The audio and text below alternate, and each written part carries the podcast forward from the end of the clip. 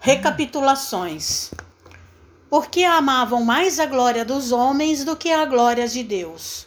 João, capítulo 12, versículo 43. Os séculos parecem reviver com seus resplendores e decadências. Fornece o mundo a impressão de um campo onde as cenas se repetem constantemente. Tudo instável. A força e o direito caminham com alternativas de domínio, multidões esclarecidas regressam a novas alucinações.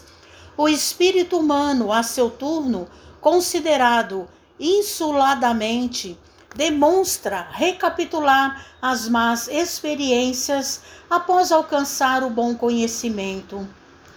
Como esclarecer a anomalia? A situação é estranhável porque, no fundo, todo homem tem sede de paz e fome de estabilidade.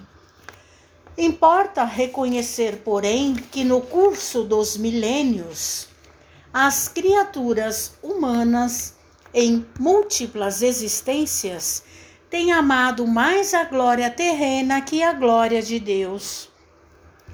Inúmeros homens se presumem redimidos com a meditação criteriosa do crepúsculo. Mas e o dia que já se foi? Na justiça misericordiosa de suas decisões, Jesus concede ao trabalhador excitante uma oportunidade nova. O dia volta, refunde-se a existência. Todavia, que aproveita ao operário valer-se tão somente dos bens eternos no crepúsculo cheio de sombras? Alguém lhe perguntará: Que fizestes da manhã clara, do sol ardente, dos instrumentos que te dei?